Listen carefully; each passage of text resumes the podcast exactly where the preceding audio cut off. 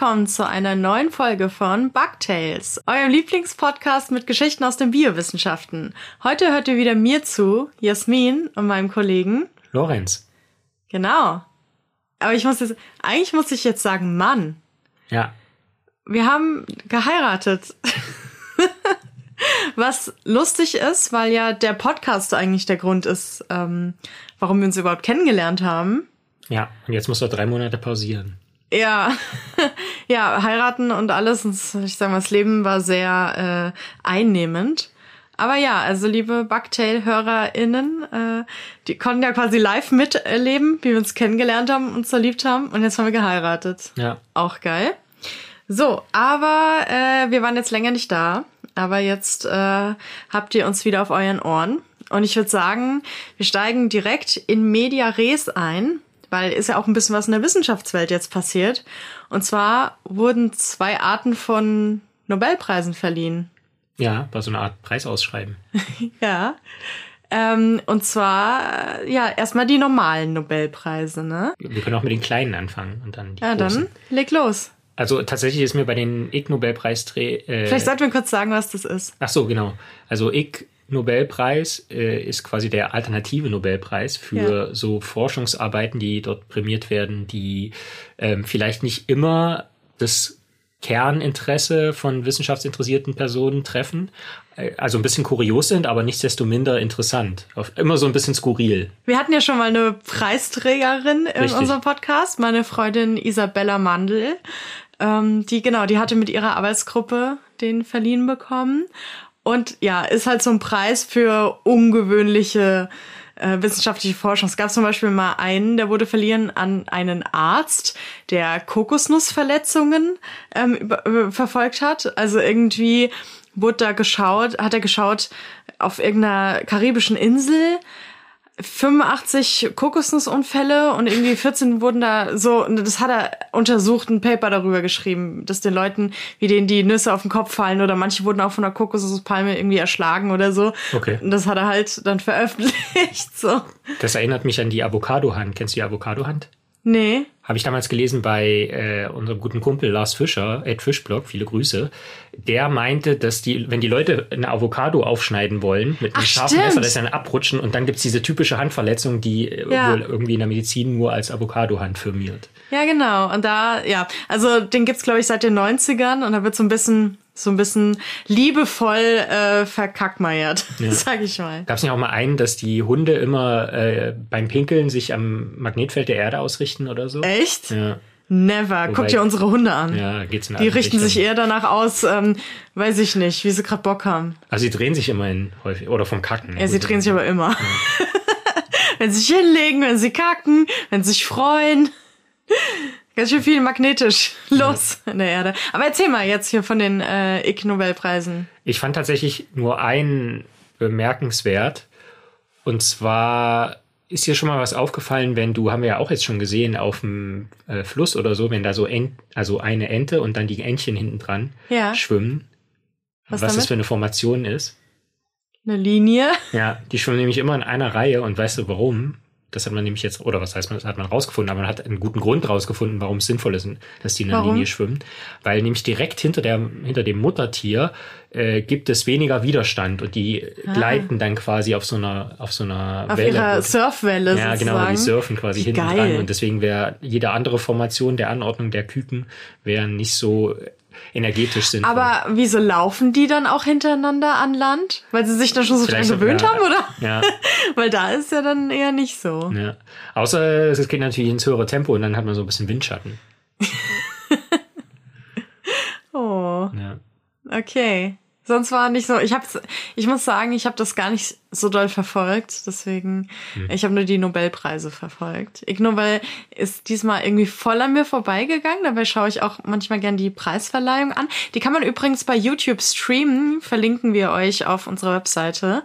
Ähm, falls ihr Lust habt, könnt ihr euch das nochmal angucken. Es ist immer ein bisschen eine skurrile Veranstaltung. Ja. So. Ein, eine Sache habe ich mir noch gemerkt, wobei nicht im Detail, aber da ging es irgendwie drum, dass wenn sich Menschen ineinander verlieben, dass sich dann. Dass sie dann einen Podcast machen müssen. Ja, und dass sich deren Pulsfrequenzen synchronisieren. Ah, das hatte ich auch schon mal. Und dann habe ich mich gefragt, okay, wenn jetzt die zwei Leute beide irgendeine so Smartwatch oder sowas hätten, was ja. das, wo das aufgezeichnet wird, dann gut, dann könnte man die eigentliche Frequenz quasi gucken, ob das in derselben, also im selben Frequenzbereich ist, aber ob die dann wirklich auch schwingungsgleich sind. Ja, weiß ich ist irgendwie nicht. schwierig rauszufinden. Aber ist auch, ist doch, war das nicht so, dass auch bei Freundschaften und so ist?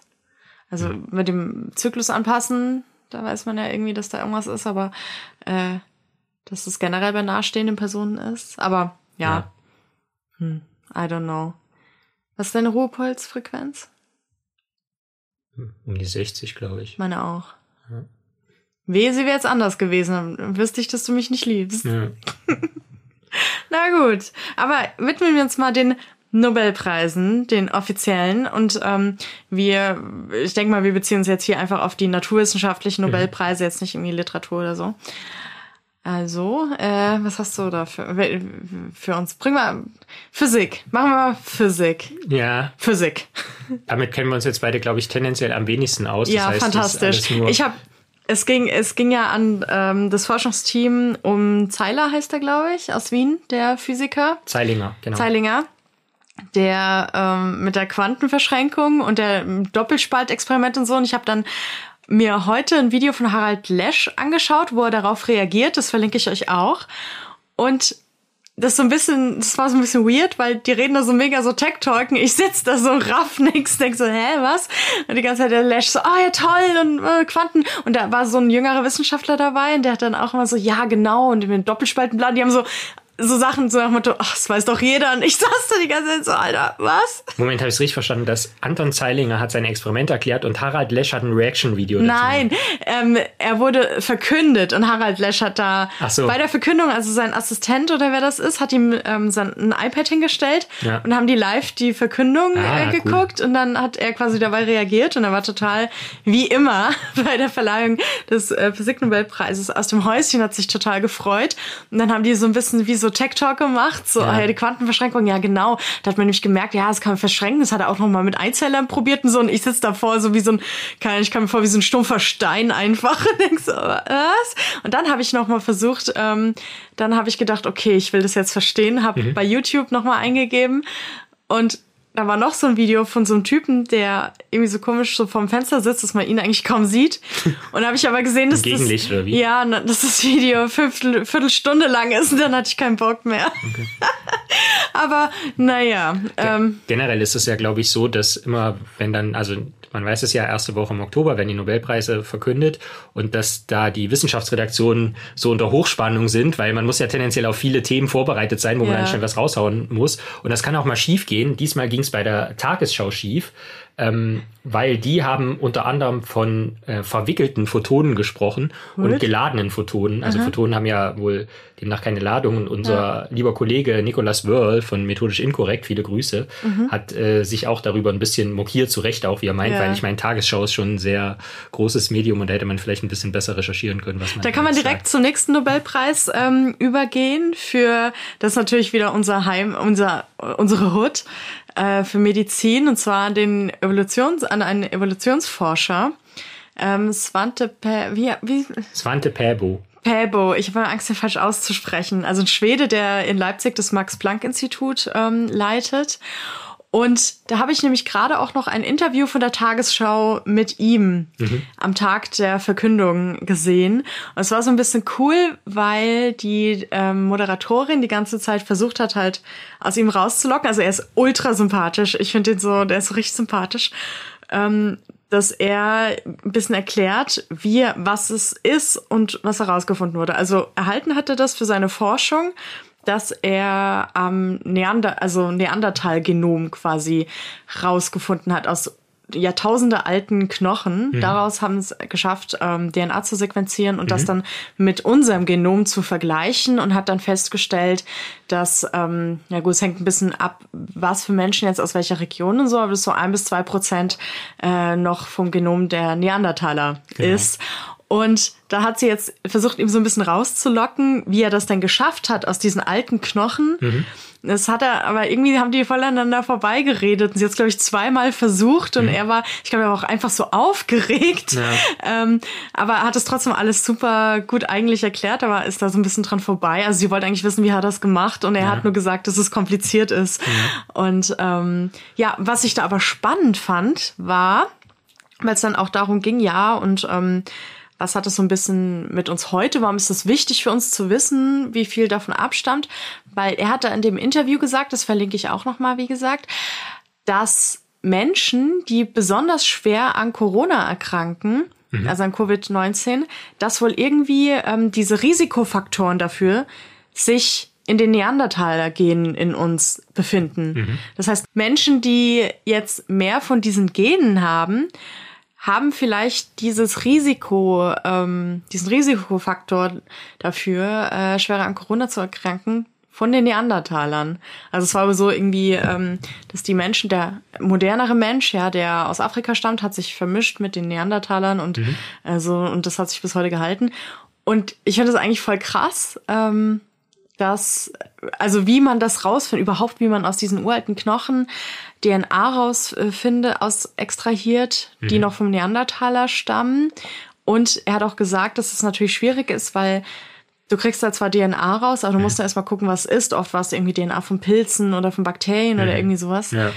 Und bis er dann mal was gefunden hat, aber ich fand es mega spannend. Und ich fand, ähm, ich hatte davor schon irgendwann so ein Video gesehen, wo quasi der Anruf kam und er wollte gerade seine Tochter irgendwie vom Spieldate, Playdate irgendwie abholen und wollte gerade zur Tür raus und haben sie ihn angerufen. Und dann habe ich so ein Video gesehen, wo er dann im Max-Planck-Institut da stand und alle haben geklatscht und er steht so ober verschüchtert, aber äh, auch fassungslos da in der Tür seines Büros ja. und alle klatschen. Das fand ich irgendwie voll Voll schön. Was ich auch super sympathisch fand, dass er erzählt hat, dass er schon wohl vor paar Jahren schon mal nominiert wurde, mhm. es aber nichts wurde und er sich dachte, naja gut, Nobelpreis wird eh nichts, weil das ist so weird, was ich ja. da mache, das juckt keine Sau. Ja. Ähm, und dass er den bekommen hat, finde ich irgendwie ultra schön. Ja. So. Weil du das gesagt hast, äh, von wegen, dass Teile des Neandertal-Genoms eben Risikofaktoren für einen schweren SARS-CoV-2-Verlauf ja. in, in, einer Infektion äh, einflussen.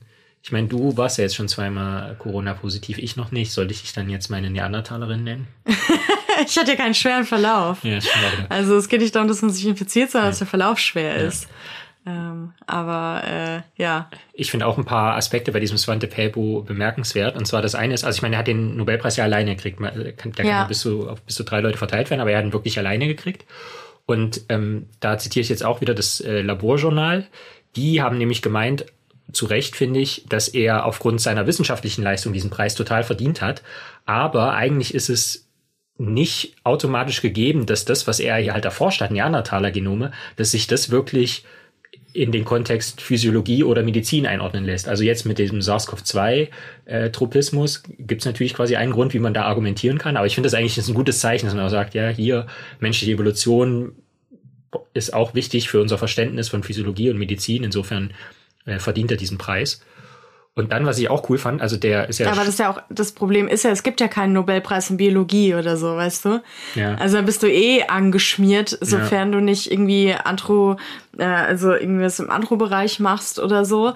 Oder medizinische Biologie oder so, bist du eh angeschmiert. Ja. Das ist echt, ähm, generell finde ich das, also es ist halt blöd. Klar, ja. der Alfred Nobel, der hat das halt damals gesagt, hier, bums, das, das, das. Es gibt ja auch keinen Wirtschaftsnobelpreis oder so. Oder Mathematik-Nobelpreis, gibt's ja halt die Field-Medaille. Mhm. So. Aber für Biologie gibt es das halt nicht. Und dann finde ich gut, dass die ist da so ein bisschen, schon allein, dass er sagt, naja, Physiologie. Also das ist ja schon die Möglichkeit, mhm. das weit zu ja. fassen, weißt du?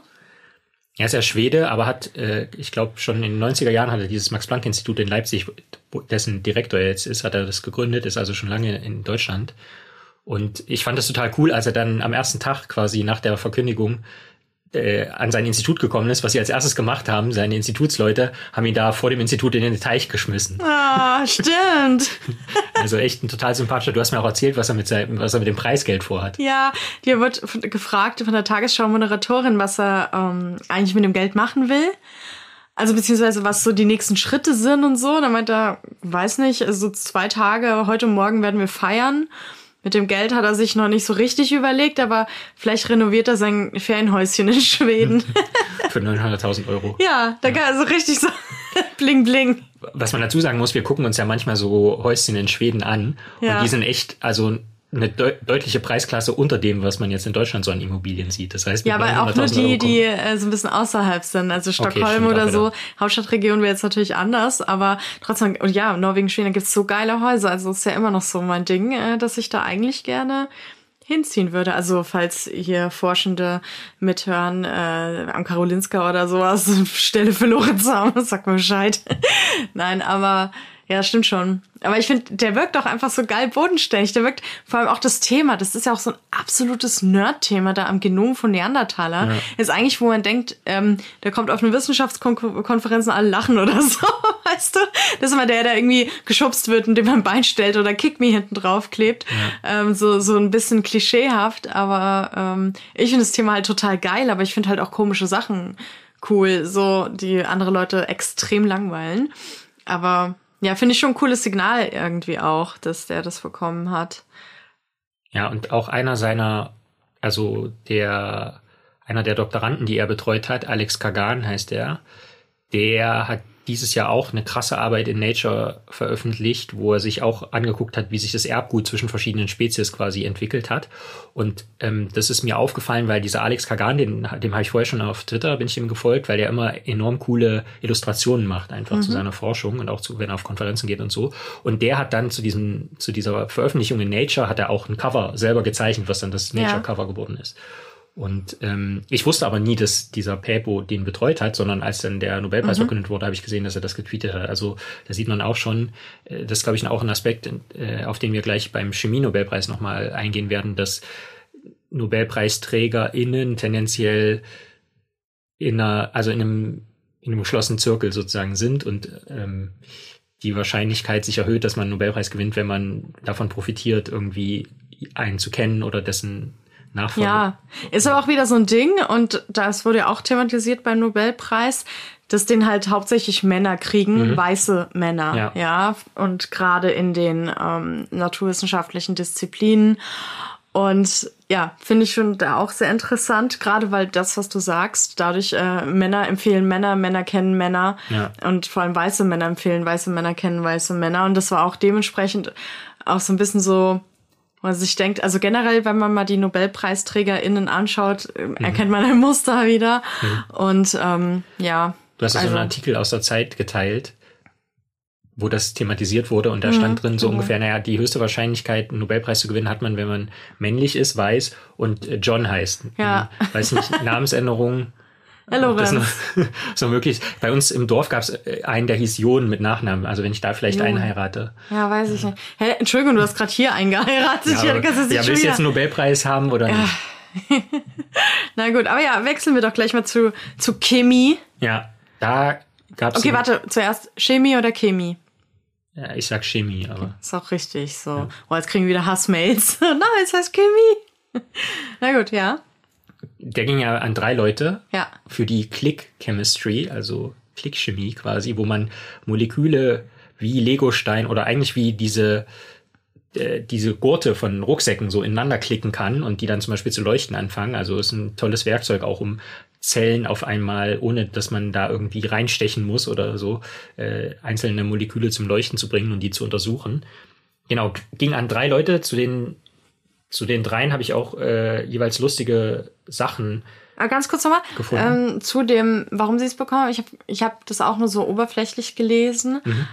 Aber da stand so nach dem Motto, dass sie quasi die Chemie neu aufstellen wollen. Dadurch, äh, also so quasi ein neues, neue Art, wie Chemie funktioniert. Ja, weil es sozusagen modular ist und also im biologischen Kontext jetzt nicht invasiv funktionieren kann. Das heißt, Ikea-Chemie. Bitte? Ikea-Chemie. Ikea-Chemie. ja, gu- genau. Und also ich denke mir halt, dass das auch für, also wie gesagt, in der Biologie hauptsächlich um auf einmal Moleküle miteinander zu verknüpfen und zu markieren. Aber vielleicht ist es auch für die chemische Synthese halt so eine Revolution. Da, da kenne ich mich jetzt zu wenig aus. Jedenfalls zu den drei Leuten, die das gekriegt haben, habe ich jeweils immer lustige äh, Fakten. Und zwar zu dem Morten Meldal. Äh, ging ein Video im Prinzip online äh, nach der Verkündung. Da stand er quasi in der Tür von seinem Büro und so auf dem Gang haben sich so ein paar Leute quasi versammelt, die da so klatschen und er steht da so da und drückt ganz stolz den Bauch raus und hat so einen Pullover an von der Kopenhagen-Uni, wo er irgendwie ist, glaube ich. Also sah sehr sympathisch aus. Ja, ist so ein bisschen wie das von Pay. Das äh, war auch so ähnlich, das Video, ja. das ich gesehen hatte. Ja. Und ähm, der zweite Preisträger ist äh, Barry Sharpless und der ist das einzige lebende Individuum, was schon zwei Nobelpreise gekriegt hat, weil er hat den Nobelpreis. Gierig, gierig. Ja, hat den Nobelpreis für Chemie schon 2001 gekriegt. Ähm, und jetzt eben nochmal. Für was hat er denn damals bekommen? Weißt du das? Für irgendwas Chemisches. Für irgendwas Chemisches, okay. Alles klar. Ah. Genau, und er ist damit in einer Reihe mit John Bardeen, Marie Curie, Linus Pauling und Frederick Sancher. Okay. Immerhin. Ja, und ähm, das schlägt eben genau in diese Kerbe, dass, naja, wenn man einmal einen Nobelpreis hat und so bei Harald so Zuhausen. Dauer, Dauerabo. Ja, ist ja auch schon seit Jahren, wird quasi darüber spekuliert, ob der auch einen zweiten kriegt. Ja. Ähm, und, der, und die dritte Person? Und die dritte Person, das ist ähm, von der Stanford University, Carolyn Bertossi. Und die hat beispielsweise während ihrer Studienzeit in einer Band gespielt, wo auch der Gitarrist von Rage Against the Machine wie geil. Ja. Hä, und dann macht sie äh, Wissenschaft. Hä, ich hätte den anderen Weg eingeschlagen. Ja. sie, vielleicht dachte sie so ihr Leben lang so, oh, ich könnte bei oh, Rage Against the Machine so, hätte ich mitmachen, ah, jetzt, jetzt bin ich Wissenschaftlerin geworden. Aber naja, wenigstens hat es jetzt für den Nobelpreis gereicht. Ja. Und Geil. Ich, ich habe dann auch einen Tweet gesehen, dass dieser Gitarrist dann ihr irgendwie gesagt hat, ja, hier, wir sollten mal eine Reunion machen von der alten Band irgendwie. Geil. Ja. Und ähm, was auch noch bemerkenswert ist über diese Carolyn Bertossi, ist, dass sie im dritten Jahr ihrer Doktorarbeit hat ist ihr Betreuer an Darmkrebs erkrankt und mhm. hat sich quasi aus dem Labor zurückgezogen, ist nicht mehr ins Labor gekommen, oh. was zur Folge hatte, dass sie, also das komplette Labor eigentlich ohne Betreuung ja. weiterarbeiten musste und sie hat ihre Doktorarbeit dann ohne Betreuung beenden müssen. Krass. Ja, hat sie aber nicht abgehalten. Und ich weiß auch nicht, ob das jetzt so als gutes Beispiel herhalten soll, so ungefähr, ja, ja Doktorandinnen brauchen keine Betreuung mehr. Also das würde ich jetzt nicht ja, das sagen. Das Blöde ist, ähm, dass sowas ja vielen Menschen DoktorandInnen passiert und die kriegen danach keinen Nobelpreis. Also ja. manchmal, ich habe auch schon gehört, halt die dann halt, wo Doktorarbeit die eine neue machen mussten, ja. so von vorne anfangen. Das ist natürlich absoluter Worst Case. So. Ja. Hashtag ich bin Hanna. ja. Und ich meine, was man dazu sagen muss, eine Doktorarbeit nach drei Jahren ist die halt nicht notwendigerweise vorbei. Also es kann sich ja, halt ja. bis zu fünf Jahre hinziehen. Und es gibt wirklich diese beiden Extreme. Also es gibt diese enorm großen Labore, wo so viele DoktorandInnen, aber auch Postdocs beschäftigt sind, dass eigentlich die einzelnen Leute so wenig Zeit mit dem Chef oder der Chefin der Gruppe haben. Mhm, ja. Und dann gibt's aber auch das andere Extrem. Das müssen nicht notwendigerweise kleinere Gruppen sein, aber wenn einfach die Person, die da dem Ganzen vorsteht, so Control-Freak ist mhm. und so mhm. Micromanaging macht, dann ja, ist das natürlich oh auch nicht hilfreich, weil man kriegt dann irgendwie kein Vertrauen gezeigt, so, und kann nie wirklich eigenständig, eigenständig werden. Ja, das stimmt. Ja, es nervt auch. Also, ja, ist halt natürlich schwierig, ne? Also, zu viel, zu wenig, wie bei allen Sachen eigentlich. Also, es mhm. kann auch nerven, wenn dir einer die ganze Zeit auf die Füße schaut oder irgendwelche Vorschläge hat. Äh, so ein bisschen, das kennt man ja so im kleinen Stil, ähm, wenn man ein Paper veröffentlicht oder so und dann irgendein Reviewer sagt, ey, misst doch noch mal das nach. Macht keinen mhm. Sinn, mach einfach. Und so. Also, ja, wenn da der Doktorvater, Doktormutter die ganze Zeit äh, ein bisschen zu, zu, zu, zu doll bemuttert. Ja. Helikopter-Doktorvater, Helikopter-Doktormutter. auch nicht geil. Ja. so. So, und äh, der dritte interessante Aspekt, der mir diesbezüglich aufgefallen ist, die Carolyn Bertossi hat ein Selfie gemacht nach der Verkündung. Ja. Oder vielleicht hat auch ihr Computer ein Selfie gemacht, man weiß nicht, weil ihr Computer ist quasi aufgeklappt, der Bildschirm mhm. auf diesem Selfie drauf. Also sie hat ein äh, MacBook Pro ja. und da habe ich natürlich mal an den Desktop habe ich reingezoomt und da mhm. sind mir ein paar interessante Sachen aufgefallen. Erstens mal, das, was glaubst du, wie viele ungelesene E-Mails hat eine gerade verkündete Nobelpreisträgerin? Oh Gott, ähm, 2000? Die Antwort ist falsch. Die Antwort lautet null.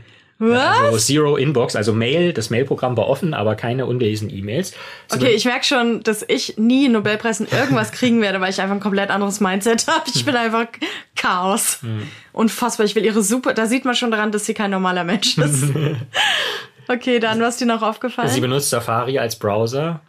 Und ähm, also Zero Inbox hat sie, aber im, sowohl für den App Store als auch für die Systemeinstellung hatte sie viele Benachrichtigungen, die sie nicht bearbeitet hat. ah ja. Sagt der Mann, der 100 Tabs offen hat. Ja, aber ich Ich arbeite glaube, ohne dran. Witz, also bei äh, einmal habe ich doch versucht, deinen Tabs zu schließen. Ich glaube, er würde sich scheiden lassen von mir. so. Wenn ich das machen würde. Die brauche ich noch, wie so, ein, wie so ein verrückter Messi, der sich so einen Stapel äh, alter Zeitungen klammert, der, die schon schimmeln. Die lese ich alle noch. Doch, doch, die sind noch wichtig. Ja, das Problem ist, ich habe ja dann auch so eine Pocket-List, wo ich die dann reintue für später, aber gucke ich natürlich nie wieder Ja, drauf. das ist wie bei YouTube bei mir später Ansehenliste. Ja, stimmt, hab ich Never. Einmal im Jahr traue ich mich meistens und dann sage ich so, ähm, wenn eine neue Sitzung gestartet wird, dass nicht die alten Tabs wieder geladen werden. Und Ja. das ist auch befreiend dann, aber ich traue es Du mich hast nicht es häufiger. letztens, ist es, die- hast du es versehentlich vergessen anzuklicken, dann waren alle weg. Hm. Hast du dich da, danach nicht wie neu geboren gefühlt? Ja, aber du? es ist trotzdem, ich kann, ich bring's trotzdem nicht übers Herz. Ja, ich mach das mal heimlich. oh, na gut. Ja. So viel zu den äh, Nobelpreisen. Also, wenn du, wenn du könntest, also stellen wir, machen wir die Frage. Okay, haben wir jetzt haben wir einen Jingle zu? Ein Jingle. Okay, die Frage. Wenn du einen Nobelpreis jetzt verleihen könntest, den Lorenz-Nobelpreis, Okay. an wen und wofür würdest du den jetzt verleihen? Also eine Einzelperson oder eine Organisation? Das kannst du dir aussuchen. Kannst dir auch aussuchen, was für einen Nobelpreis. Ich würde den Nobelpreis für Wissenschaftskommunikation vergeben. Okay. An unsere, jetzt können wir sogar sagen, unsere Kollegin äh, Mighty Nguyen Kim. Ja? Ja, Geil. also weil ähm, mittlerweile bist ja auch du, Jasmin, Teil der Navik-Familie. Das ist richtig. Ja. Das heißt, willst du es erklären, Hey, was will ich erklären? was das Navik ist? Nee, erklär du doch. Genau, du das bist doch Navi- jetzt mein, du, du kündigst mich jetzt an. Okay. Das NAVIC ist nämlich das äh, Nationale Institut für Wissenschaftskommunikation. Und in diesem sind neben der großartigen Jasmin Schreiber eben auch äh, Mighty Nguyen Kim und äh, ein gewisser Lorenz Adlung beschäftigt. Und wir geben eben Kurse für Forschende in Deutschland, die sich für Wissenschaftskommunikation interessieren, also die quasi ihre eigene Forschung kommunizieren wollen. Ja, oder Institutionen oder Organisationen, sowas. Also, Genau. Aber also jetzt keine, Genau. keine Industriepartner oder so, sondern wirklich wissenschaftliche Einrichtungen. Aber Ja. genau, an die richtet sich das. Cool. Was würde ich machen? Lass mich auch mal fragen. Wenn es jetzt den, den Schreiberpreis gäbe. Der Schreiberpreis. ähm, hm. Was würde ich machen? Vielleicht. Also momentan läuft alles so scheiße einfach. Mhm. Ich weiß gar nicht, ich will auf gar keinen Fall irgendwas politisch, irgendwie, ähm, irgendwas Politisches oder so. Ich glaube, ich gebe den Nobelpreis an einen unserer Hunde. den Schreiberpreis ähm, an den Humboldt für seine friedenstiftende Art. Mhm. Er, er, alle, er mag alles und jeden. Vor allem Tapete. Ja, der hat heute Tapete gegessen zum ersten Mal. Hoffentlich zum letzten Mal. Wir wissen gar nicht, ob unsere Vermieterin das hört. Das wäre nicht so gut. Er hat natürlich hier keine Tapete gegessen, sondern Ja. in unserem schwedischen Ferienhaus. Ja. Da hat er Tapete gegessen. Ja. Hm. Ja, würde ich machen, für, weil er so, er ist auch wissenschaftlich extrem interessiert, untersucht alles. Mhm. Ähm, und er hat ja hier auch schon eine ähm, sehr beeindruckende Sammlung an Schnipseln, Ja. hat er hier. Man nennt ihn auch den Schnipselkönig. Wobei ich glaube, er wäre dann so ein, also leider wäre so ein ähm, Homöopathie-Reproduktionsmediziner, weil er quasi immer reproduzieren will, aber nicht so wirklich. Ja, nee, nee, nee, sowas macht er. Nee, der Pumsen, der ist schon, also Humboldt, ich nenne ihn immer Pumsen, der, der ist schon ähm, ein seriöser Wissenschaftler. ich habe diese Woche übrigens gelernt, was wir der Naturheilkunde zu verdanken haben. Was denn? Die Brooklyn Bridge. Hä? weil der Typ, der die Brooklyn Bridge eigentlich äh, bauen wollte, der hat sich irgendwie einen Fuß umgeknickt oder so, oder sind ein paar, hat Zehen gebrochen oder hat eine sehr sch schlimme Wunde am mhm. Fuß und äh, sollte operiert werden oder halt schulmedizinisch behandelt werden. Und hat er gesagt, nee, äh, mache ich nicht. Äh, ich vertraue auf Naturheilkräfte und ist dann an Tetanus oder Diphtherie oder, oder irgend sowas gestorben. Ähm, und sein Sohn hat das übernommen und hat halt mit okay. seiner Frau zusammen ähm, die Brooklyn Bridge. Gut, gebaut. aber man muss sagen, äh, Naturheilkunde ist nicht gleich Homöopathie. Ja. Also Naturheilkunde ist ja zum Teil auch, ich finde auch den Begriff Schulmedizin, es gibt nur Medizin ja. und Quatsch. Quatsch okay. ist Homöopathie. Ja. Naturheilkunde kann auch normaler Teil der Medizin sein. Also es gibt ja viele naturheilkundliche Sachen, die tatsächlich wirken und so. Heißt ja nicht, äh, das gleich nicht äh, nur Homöopathie und so. Also sobald es anthroposophisch wird, sage ich mal, wird's komisch. Ich muss erklären, was anthroposophisch ist. Ja, das ist doch Rudolf Steiner, der sich das all, also nee, Homöopathie, ja, oh, nee, ich will jetzt eigentlich nicht die Geschichte der Homöopathie referieren. Allerdings halt ähm, unter anderem gibt's anthroposophische dicke Anführungsstriche Medizin, dicke Anführungsstriche. Mhm. Und der Rudolf Steiner, der hat sowieso, der hat auch komische Erziehungskonzepte und sowas, ganz komische Experimente mit Kindern gemacht und so. Naja, und ist halt auch so ein Fan von Homöopathie und irgendwie, weiß ich nicht, so nach dem Motto, Feldfrüchte anbauen, den Musik vorspielen. Also alles, alles mega schwurbelig, ist halt so ein Gesamtkonzept, jetzt nicht nur auf mhm. Dicke Anführungsstriche Wissenschaft, sehr dicke Anführungsstriche bezogen. Ja egal. Aber über so einen Schwubler äh, will ich gerade gar nicht äh, reden. Schlagt den euch schnell wieder aus dem Kopf. Es sei denn, jemand kommt euch an und äh, gibt euch Tipps, so nach dem Motto, ja, probier doch mal was Anthroposophisches, macht's, macht's einfach nicht. Hm. Vielleicht sollten wir wieder mit was Positivem aufhören. Ich habe nämlich vergessen, dass ein lieber Freund von uns ähm, auch jetzt äh, Kontakt zu einem aktuellen Nobelpreisträger hatte. Der Florian Freistetter hat am Pissoir schon mal neben dem Anton Zeilinger gestanden, hat er getwittert. Ach. Echt? Ja. Weird. Ja. Super weird. Okay, ja. Ähm, herzlichen Glückwunsch mhm. an ihn. Vielleicht ja. ist er der Nächste. Du sagst ja, man muss Kontakt zu Nobelpreisträgern haben. Vielleicht ja. Florian Freistetter. Vielleicht reicht es, neben Pissoir neben denen zu stehen, dass man dann auch in den engeren Kommt drauf vielleicht an, wie viel es gespritzt. Ach, egal. Komm, wir jetzt lassen wir, lassen wir das jetzt mal irgendwie. Äh, und äh, widmen uns vielleicht wieder anderen Themen. Wobei wir jetzt eigentlich schon gleich äh, zu Ende sind. Ja. Ja. Wir machen es ja jetzt wieder wöchentlich. Wir haben jetzt äh, neues technisches Equipment. Ja, es ist noch nicht vollständig da. Also ja. wir haben, die neuen Mikrofone kommen erst Montag. Aber schon so ein äh, Mischpult. Das Mischpult ist da, ja. Wo wir auch immer so Jingle einspielen können auf Knopfdruck. Ja, richtig. Das kann richtig nervig werden. Da muss ja. ich richtig aufpassen. Aber zum Beispiel, wenn du Wortwitz machst, das habe ich vorhin vergessen, aber dann kann ich das hier machen. Habe ich einen Wortwitz gemacht? Du hast zwei Wortwitze gemacht. Okay, cool. Gut, du, du spürst es schon gar nicht mehr. Mhm. Es ist schon so, es ist schon so in dir, es ist so Übergang, du merkst es gar nicht mehr. Ja. Okay, ja. Also, äh, so viel zu den Nobelpreisträgern. Sehr interessant. Ich bin schon gespannt, äh, wann wir unsere kriegen. Ich wäre jetzt erstmal froh, wenn ich überhaupt so einen Forschungsantrag durchkriege, aber da reden wir vielleicht nächste Woche drüber. Ja, ich habe auch noch nie, noch nie einen Literaturpreis gewonnen.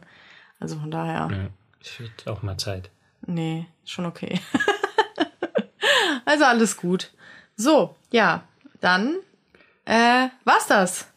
Sollen wir noch Danke sagen, quasi, dass die Leute so geduldig waren, auf uns gewartet haben und auch, also durch deren Unterstützung ist ja möglich, dass wir jetzt dieses coole Equipment haben und so. Ja, diese Frage ist jetzt schon, also du hast das gerade gefragt, jetzt sage ich ja und jetzt, sag, jetzt will ich, dass du es nochmal sagst. Ja, vielen Dank für eure Geduld und Unterstützung. Äh, ohne euch wäre das nicht möglich.